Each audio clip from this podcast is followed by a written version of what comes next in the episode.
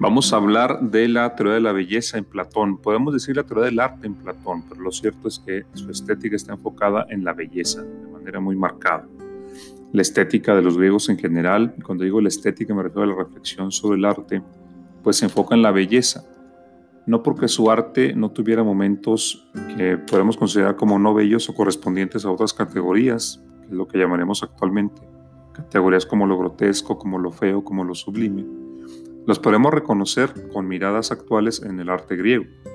Por lo cierto es que su arte y su reflexión sobre el arte desde su estética, pues tienen a la belleza como lo principal. En Aristóteles tenemos también una reflexión estética, él habla también de lo cómico y hace una descripción de lo trágico, pero bueno, en, general, a grandes rasgos, el arte griego y la estética griega se enfocan en la belleza. Tan es así que su tipo de arte y su tipo de estética van a formar lo que se llama clasicismo. Y el clasicismo va a ser dominante en Europa, pues quizás hasta el siglo XIX, ¿no? Siglo XIX, incluso siglo XX, aunque ya, aunque ya en el barroco y en el gótico, y esa ser una historia aparte que tenemos que contar, el gótico primero, luego el barroco, y luego el romanticismo, y luego las vanguardias, pues tratan de explorar otro, otros caminos que no son los de la belleza clásica, ¿no? Por ejemplo, el gótico, pues por ahí tiene relación con lo siniestro, igual el barroco, con lo sublime, ¿no? En el romanticismo también está presente lo sublime, también está presente lo siniestro, y en las vanguardias pues ya se rompe esa estética de la belleza. Pero bueno, la estética griega y el arte griego, como decía yo, sí están muy enfocados en la belleza, aunque también algo como la tragedia, pues no podrían encajar del todo en lo bello, ¿no? Ser algo bello diferente. Pero bueno, en general, eh, decimos Platón sí tiene la belleza como su, su su guía, su principal categoría, ¿no? Y pues qué tipo de belleza y eso es lo importante. Nosotros nos estamos dando cuenta que un filósofo sistemático como él, pues tiene que hacer una reflexión, digamos, interconectada. Y si decimos que él tiene la belleza como, como algo importante, pues esa belleza va a, ser, va a ser explicada no solo desde propiamente la estética, sino que la estética debe estar articulada con su metafísica, con su epistemología, con su teoría política, ¿no? Con su ética, por supuesto, que es muy marcado. Entonces, así tenemos que aproximarnos a, la teoría del arte en Platón. Primero, pues, ¿qué es el arte para Platón? Pues aquí hay varias interpretaciones. Vamos a empezar con una muy popular o, muy básica, ¿no? Que nos habla, pues, de que la metafísica dualista de Platón, ya hemos visto que él, él considera que este mundo que tenemos de los sentidos, pues, es un plano, el plano de lo sensible, de lo que está cambiando, de lo que es muy difícil eh, de conocer, que no es propiamente lo verdadero, sino que es lo que cambia y eso lo podemos tener como opiniones al respecto. Y en cambio hay otro plano, el de lo inteligible, donde están las llamadas formas, los universales, lo que no cambia. Ese sería el, eh, donde sí podemos alcanzar conocimiento y la verdad, ¿no? En general tenemos ese dualismo, eh, así como metafísicamente hablando. Entonces, ¿dónde está aquí el arte? Pues para empezar, diríamos, pues el arte eh, para Platón tiene que ser el arte imitativo, ¿no? Él está pensando sobre todo en el arte imitativo, imitativo en, el sentido de que reproduce la realidad, ¿no? Pero sabemos que esa realidad que se reproduce es la realidad de los sentidos en principio, ¿no? Entonces, por ejemplo, una pintura, que es el, ejemplo básico, ¿no? ¿Qué hace un pintor? Pues un pintor imitativo, aquí también hay que decir eso, o un escultor de arte imitativo, es decir, que está reproduciendo modelos naturales. Pues qué es lo que está haciendo justamente eso como una copia, ¿no? Un escultor pues tiene ahí un, a un modelo, imagínense, y pues esculpe la, la, piedra y tienes la, la, escultura, ¿no? O pues un, un, pintor igual tiene un atardecer y lo va a reproducir. Pues ese tipo de reproducción imitativa pues está basándose en el plano de lo sensible, si, se, si lo piensa, ¿no? Por el plano de lo sensible sabemos que es un, grado de realidad inferior al plano de lo inteligible, ¿no?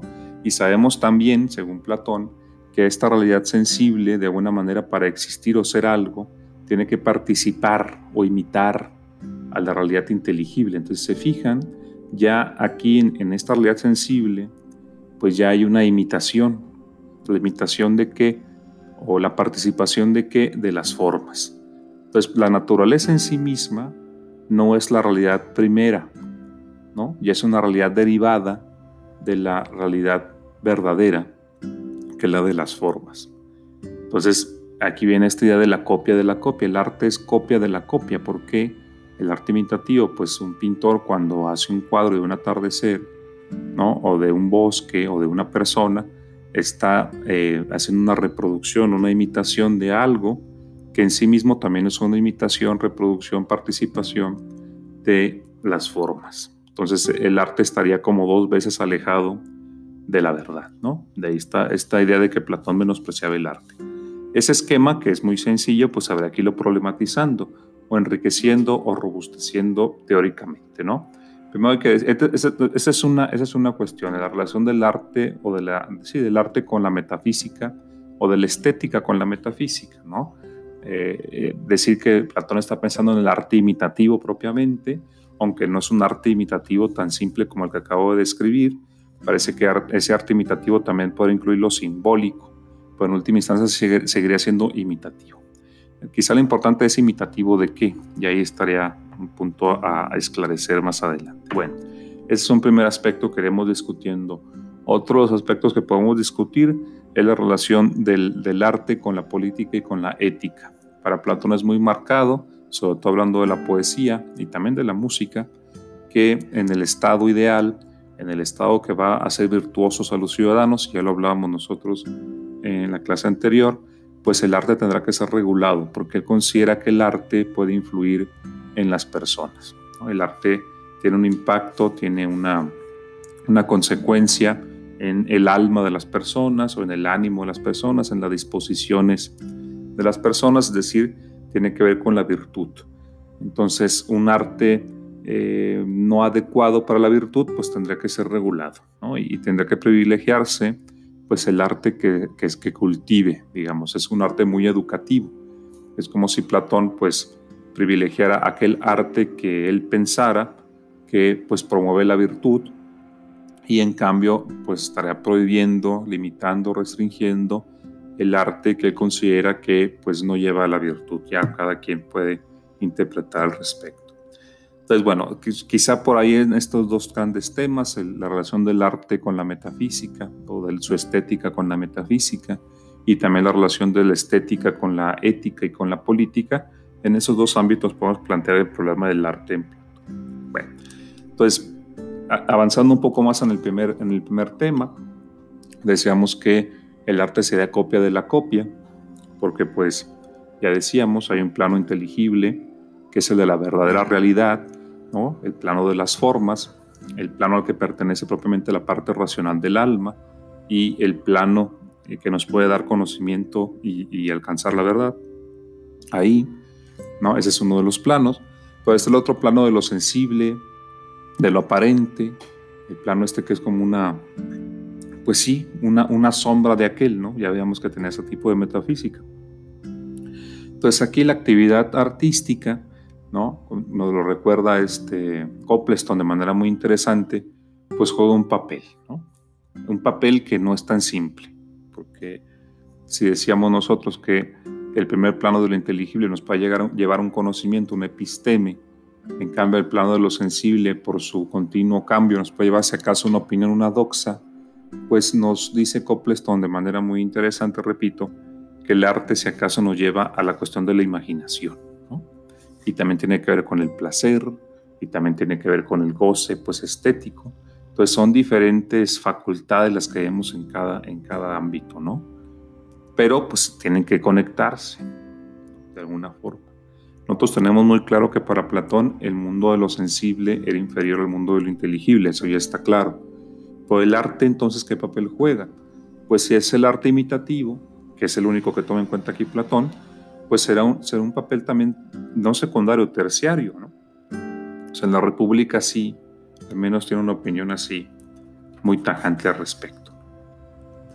entonces, si hablamos de la belleza como algo que recorre las, los tres mundos, y es lo que Platón reconoce, los tres ámbitos, los tres planos, ¿no? La belleza del arte, la belleza de la naturaleza, y la belleza en sí misma, la forma de belleza, pues veríamos que son diferentes, no, son, no, no que sean diferentes bellezas, sino diferentes grados de la belleza, porque al final Platón tiene que amarrar esto y decirnos que todo lo que, aquello lo que llamamos bello derivará de la belleza formal, ¿no? O de la forma de belleza, o del eidos de belleza, la palabra que estábamos prefiriendo, ¿no? Entonces, si vemos una obra de arte y la consideramos bella, ¿no? Tenemos que reconocer que esa belleza, pues, es de, un grado terciario, de un grado inferior a la belleza de la naturaleza, ¿no? Y la belleza de la naturaleza, a su vez, pues es un grado secundario, de un grado inferior a la belleza en sí misma. Entonces, se fijan, tanto la belleza del arte como la belleza natural las terminamos captando con los sentidos, es lo que está diciendo Platón, con la vista, con el oído, por ejemplo, ¿no? Sobre todo en ese tipo de arte plástico, pues el arte plástico es sobre todo visual, la música que ya no es arte plástico, pues es auditivo, entonces el arte estaría por ahí. Yo no sé qué pensaría Platón de la poesía, ¿no? Porque la poesía es más difícil pensar que fuera solo visual o auditivo, ¿no? Podemos decir auditivo, pero también pues podemos disfrutar la poesía con la lectura, ¿no? Pero bueno, ese, ese ya es otro tema. Pero bueno, ese, ese, tipo de, ese tipo de contemplación estética al final de cuentas será sensible, al igual que como la naturaleza, pues la captamos de manera sensible. En cambio, la belleza, la belleza en sí misma, que es la belleza que no, que no es fea por ningún lado, dice Platón, y la belleza eterna, y en última instancia, de donde viene toda belleza de cualquier otro ámbito, pues esa belleza es difícil pensarla como sensible. Copleston se pone a un tema o se mete un tema del hipias, donde pareciera, el ratón dice que sí será sensible, pero Copleston mismo dice, pues no sería, no será coherente, ¿no? La belleza inteligible no puede ser sensible, porque para empezar, pues la esa belleza será inmaterial, como todas las formas o el eidos, o los eidos, los, sí, los eidos, pues serán entidades inmateriales. Entonces, ¿cómo van a ser sensibles? son tal cual inteligibles. Entonces pregúntense ustedes, ¿cómo podemos captar una belleza que no fuera con los sentidos? ¿no? Una belleza inteligible, ¿en qué consistiría? Pues eso, eso es un tema, ¿no? Yo aquí tengo una, una propuesta de interpretación que voy desarrollando. Eh, ¿A qué se refiere Platón con, con, con, esta belleza inteligible? Yo creo que ese es, ese es en parte el, el, el, reto, ¿no? El rompecabezas que tenemos que armar. ¿no? Si la belleza del arte y la belleza de la naturaleza son sensibles y son una imitación, el arte una imitación de la naturaleza, por la naturaleza en sí misma también es dependiente de del mundo de las formas o del plano de las formas, y eso, e, e, imita o participa de aquel mundo de las formas para existir. ¿no? Igual el arte para existir depende de una imitación de la naturaleza a su vez. ¿A qué se refiere Platón con esto de la belleza que recorrería todos los planos de realidad? Pues vamos a decir lo siguiente, el, plano de la forma metafísicamente hablando, pues no tendría un creador, ¿no? Es lo que hemos visto. Cuando, cuando platicamos un poco del timeo, ese diálogo cosmogónico, hemos visto que para Platón en su teoría cosmogónica, que no, no leímos el timeo porque pues, rebasa los objetivos de este curso, pero ahí nos encontramos con que el que será Dios ahí, el demiurgo, ni hace eh, la materia ni hace las formas, lo único que hace es pues hacer un mundo, darle orden a la materia contemplando, tomando como modelo las formas, ¿no? Entonces, si tomamos en cuenta esa, esa idea, pues la forma, la forma como una, la forma como entidad metafísica, la idea de belleza o la forma de belleza o el eidos de la belleza, pues para empezar sería increado, ¿no? Será subsistente, será algo eterno, sin origen y sin fin. En cambio, la naturaleza pues sí habrá tenido un origen, a menos como orden, ¿no? Porque se fijan, la naturaleza para los, para los griegos, y lo hemos visto desde Tales de Mileto, solo hay naturaleza si la entendemos como una materia que tiene un orden, una regularidad. Eso es, eso es, una, eso es, una, eso es algo importante, ¿no? Hay, hay, hay naturaleza cuando hay orden, cuando hay regularidad. Yo creo que en ese orden y en esa regularidad que le permita a la naturaleza ser tal, a la materia ser un sistema de la naturaleza, ahí no tenemos que buscar la belleza de la naturaleza. Es la belleza natural no existe, no existiría, no sería concebible si esa naturaleza no tuviera un orden, una proporción y una simetría, es decir, si no obedeciera leyes, si sus elementos eh, estuvieran todos entremezclados y no seran distinguibles unos de otros, es decir, cosmos, si no hubiera un cosmos, ¿no? pues no hubiera, no podría haber una, una, belleza natural. Entonces yo creo que ahí hay que buscar la, la idea de la belleza, en la proporción, la simetría y el orden, la regularidad de la naturaleza que le permite existir. Entonces, si nosotros vemos un atardecer que vemos ahí, bueno, pues tenemos un fenómeno óptico que obedece a ciertas leyes, no, nada es al azar ahí, ¿no? Si vemos un atardecer, pues esos colores y esas formas que vemos en el cielo, ¿no? En esa vastedad que nos puede, nos puede parecer bella, pues eso solo existe porque hay un cosmos, un orden, ¿no? Y se puede incluso conocer. Esto es algo importante. O si vemos, podemos llamarle bello, pues no sea a un animal, piénsenos en un ciervo. Pues esa, esa, belleza que vemos en la naturaleza en un ciervo o en un cuerpo humano obedece pues también a un orden. Hay una simetría, una regularidad que le permite ser ¿no? a, esa entidad. Y ese, esa, ese orden y esa regularidad también tiene que ver con la belleza. Entonces aquí yo creo que hay una implicación profunda entre belleza, conocimiento y el bien, ¿no? Si, si, lo entendemos así, un cuerpo humano, por ejemplo, nos puede parecer bello, pues porque cumple con ciertos estándares, pero más allá de eso, pues porque es una entidad existente y existe solo, porque hay un orden que lo configura. Pueden ser, por ejemplo, incluso en el ADN, ¿no?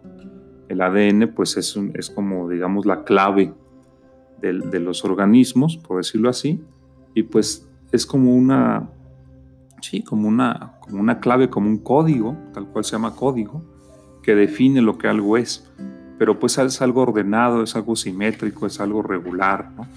Por eso, por eso existe nuestro cuerpo, por eso funciona, por eso tiene sus etapas de, crecimiento, pues ahí hay, algo eh, que no es propiamente visible, porque más bien lo que vemos es el efecto de eso, si lo piensan. Y si vemos la naturaleza desde esta perspectiva, cuando vemos un árbol, cuando vemos un animal, cuando vemos un cuerpo, cuando vemos incluso un atardecer, cuando vemos la playa, cuando vemos el mar, piensa en cualquier fenómeno natural que valiera la pena contemplar con una perspectiva estética, pues en todos esos fenómenos lo que vemos únicamente es el efecto de las leyes y de la regularidad y del orden que está presente en todo el cosmos. Eso se fijan, pues suena muy pitagórico y yo creo y propongo como propuesta de interpretación que por ahí viene la idea de Platón. A final de cuentas, lo bello natural, pues es porque, no, no solo porque es bello, repito, porque es existente, solo existe porque eh, sigue ciertos patrones que podemos luego dilucidar también nosotros, ¿no? pues la belleza y, la metafísica, la estética y la metafísica están anudadas, ¿no? Lo que permite existir a las cosas como cosas, a la naturaleza como naturaleza, ese orden, simetría, proporción, regularidad, sometimiento a leyes, patrones, está allá afuera, que no es caótico esto, sino que es armonioso, ¿no? Pues eso, eso es lo que también produce la belleza, ¿no? Entonces, esa es una propuesta mía. Ahora, ese orden, esa regularidad, esos patrones, esa simetría, esa proporción, estarán allá afuera en el cosmos solo por participación con el orden, la proporción, la igualdad, la simetría formales o, en sí mismas que están en este otro plano de lo inteligible. Entonces ahí nos parece un poco más claro, según esta propuesta que estoy haciendo, y espero que esté siendo claro, que por eso la belleza será inteligible, porque esa proporción, esa simetría, esa regularidad de la naturaleza, ¿no? Pues e, eso se conoce más que se, más que se ve, ¿no? Se capta, repito, como los efectos de eso, pero podemos penetrar en eso con la inteligencia. Repito el ejemplo del atardecer. Pues a la vista es algo muy agradable, ¿no? Y eso sin duda es, algo, es un requisito de la estética. Nos agrada ver un atardecer. Nos, nos genera incluso un, un sentimiento de calma, de majestuosidad también que ya se parecerá más a lo sublime, pero bueno, no es tema por ahora. Entonces ese atardecer y ese sentimiento que nos provoca, pues eso es lo sensible de esto. Pero si nosotros nos explicamos, bueno, ¿y qué está pasando allá afuera? Pues podríamos llegar justamente a una explicación que contemplara estas regularidades, ¿no? Estas leyes de esos fenómenos ópticos que estamos viendo ahí, ¿no?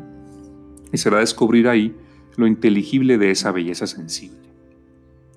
Entonces nos habremos remontado de lo sensible a lo inteligible. Y se fijan esa belleza en el plano inteligible, pues ya no es tan, tan, algo sensible, ¿no?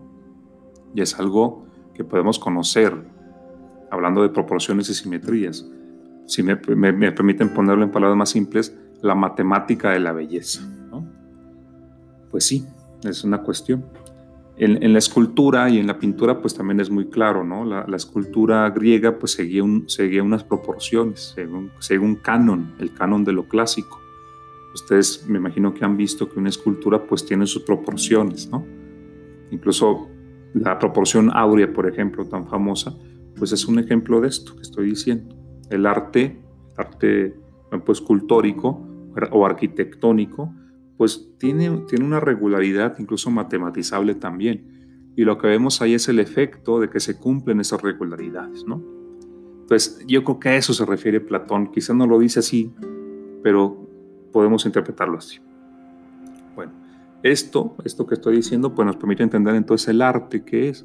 Si, si alguien pinta un atardecer, pues está reproduciendo visualmente el atardecer, pero también está reproduciendo la proporción ahí presente, la belleza que ahí está. Que si se fija en ese atardecer, pues, pues pasa, se hace noche y luego amanecer, y luego puede haber otro atardecer y otro atardecer y otro atardecer, ¿no? una gran cantidad de atardeceres, pero todos van a ser bellos si cumplen con esa proporción que parece estar más allá de esos fenómenos particulares. Se fijan lo que estoy recurriendo aquí yo, es a llamarle belleza proporción.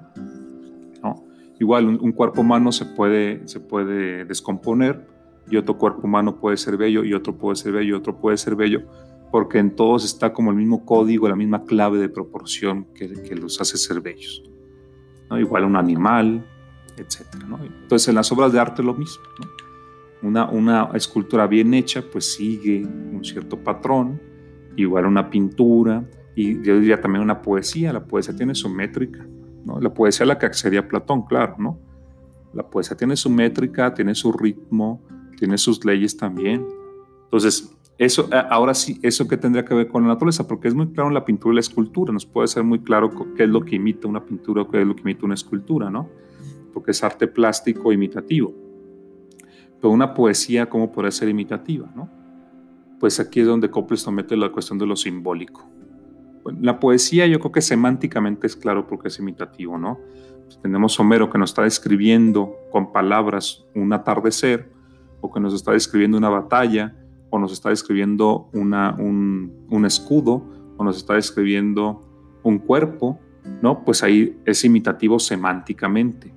Pero luego también todo eso, toda esa poesía no solo tiene contenido de significado, sino que tiene un ritmo y tiene una métrica ese ritmo y esa métrica sean imitativos, pues es difícil de plantear, ¿no? Puede ser que también, puede ser que el ritmo que vemos en un poema corresponda o deba corresponder, diría Platón, al ritmo de las cosas que está describiendo.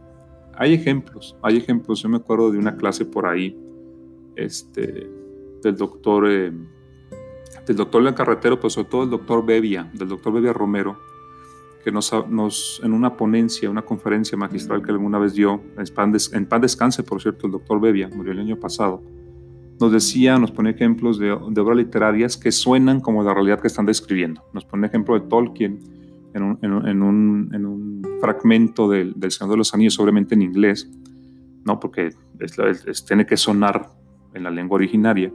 Pues en ese fragmento estaba hablando Tolkien del curso de un río y él eligió las palabras para que al estarlo leyendo sonara como un río, por ejemplo. ¿no?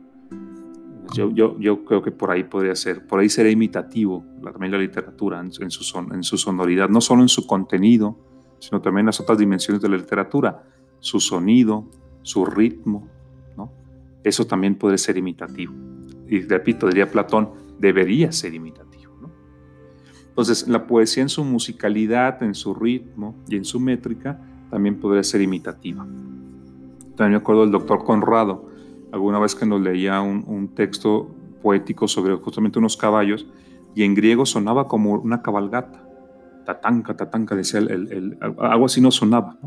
En aquel entonces pues, estamos aprendiendo griego, nos decían, miren, les voy a leer una, una poesía en griego y cuando la leía sonaba como un galopar. ¿no? Entonces el ritmo, el ritmo también es importante y la poesía griega era muy rítmica.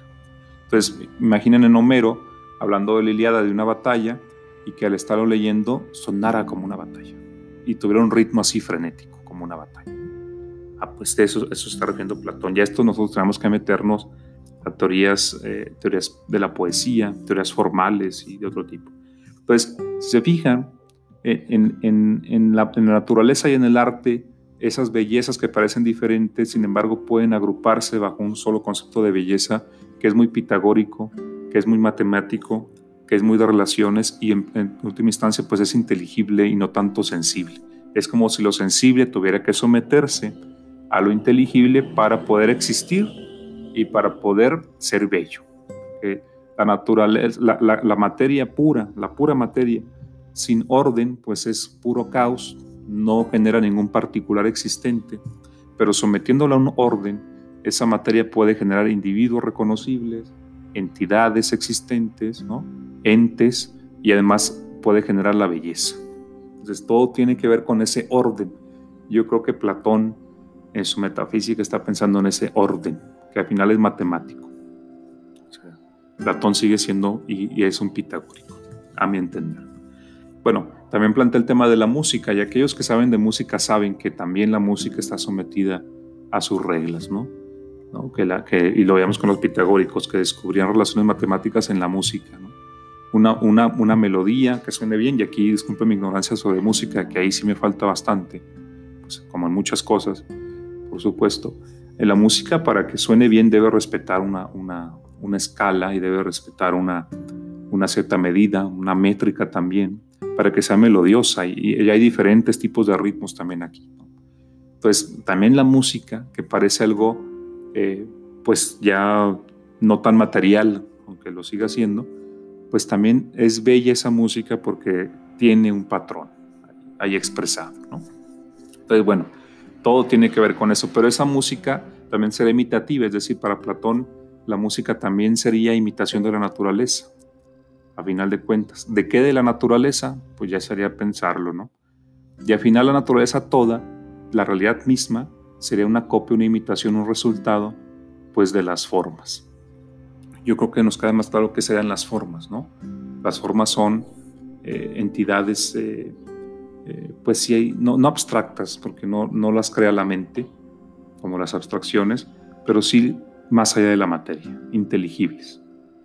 En fin, entonces la estética platónica, pues en ella se ve el reflejo de su metafísica, y también hay consecuencias éticas y políticas, porque para Platón el alma, como pertenece al mundo de lo inteligible, pues de alguna manera, y aquí también creo que los pitagóricos son importantes, porque ellos decían que el alma es la armonía del cuerpo, que Sócrates rechaza en el Fedón, pero yo creo que sí tenemos claro que el alma, es una, el alma es una armonía, o debe tener armonía para ser justa, lo que habíamos nosotros en la clase anterior, ¿no?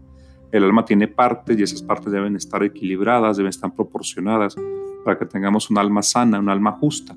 Entonces también en el alma hay una proporción, ¿no? Es una, es una entidad, un tipo de entidad del alma, que también para ser un alma, repito, sana, justa, buena, pues debe mostrar un patrón, una regularidad, una proporción.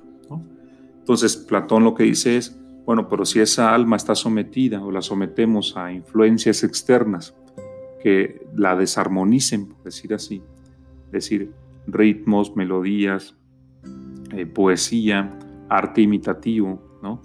que no la cultiven, y aquí es donde podemos preguntarnos cuál, cuál sería ese tipo de arte que no cultiva. Aquí, aquí Platón está pensando en consecuencias individuales y sociales del arte, ¿no? casi está haciendo sociología del arte. ¿Cuál es el impacto del arte? No solo cuál es su origen, sino sobre todo cuál es el impacto del arte.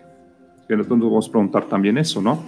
Eh, la música, la pintura, la escultura, la arquitectura pública o privada, ¿qué efectos tienen en la sociedad? ¿O no hay ningún efecto?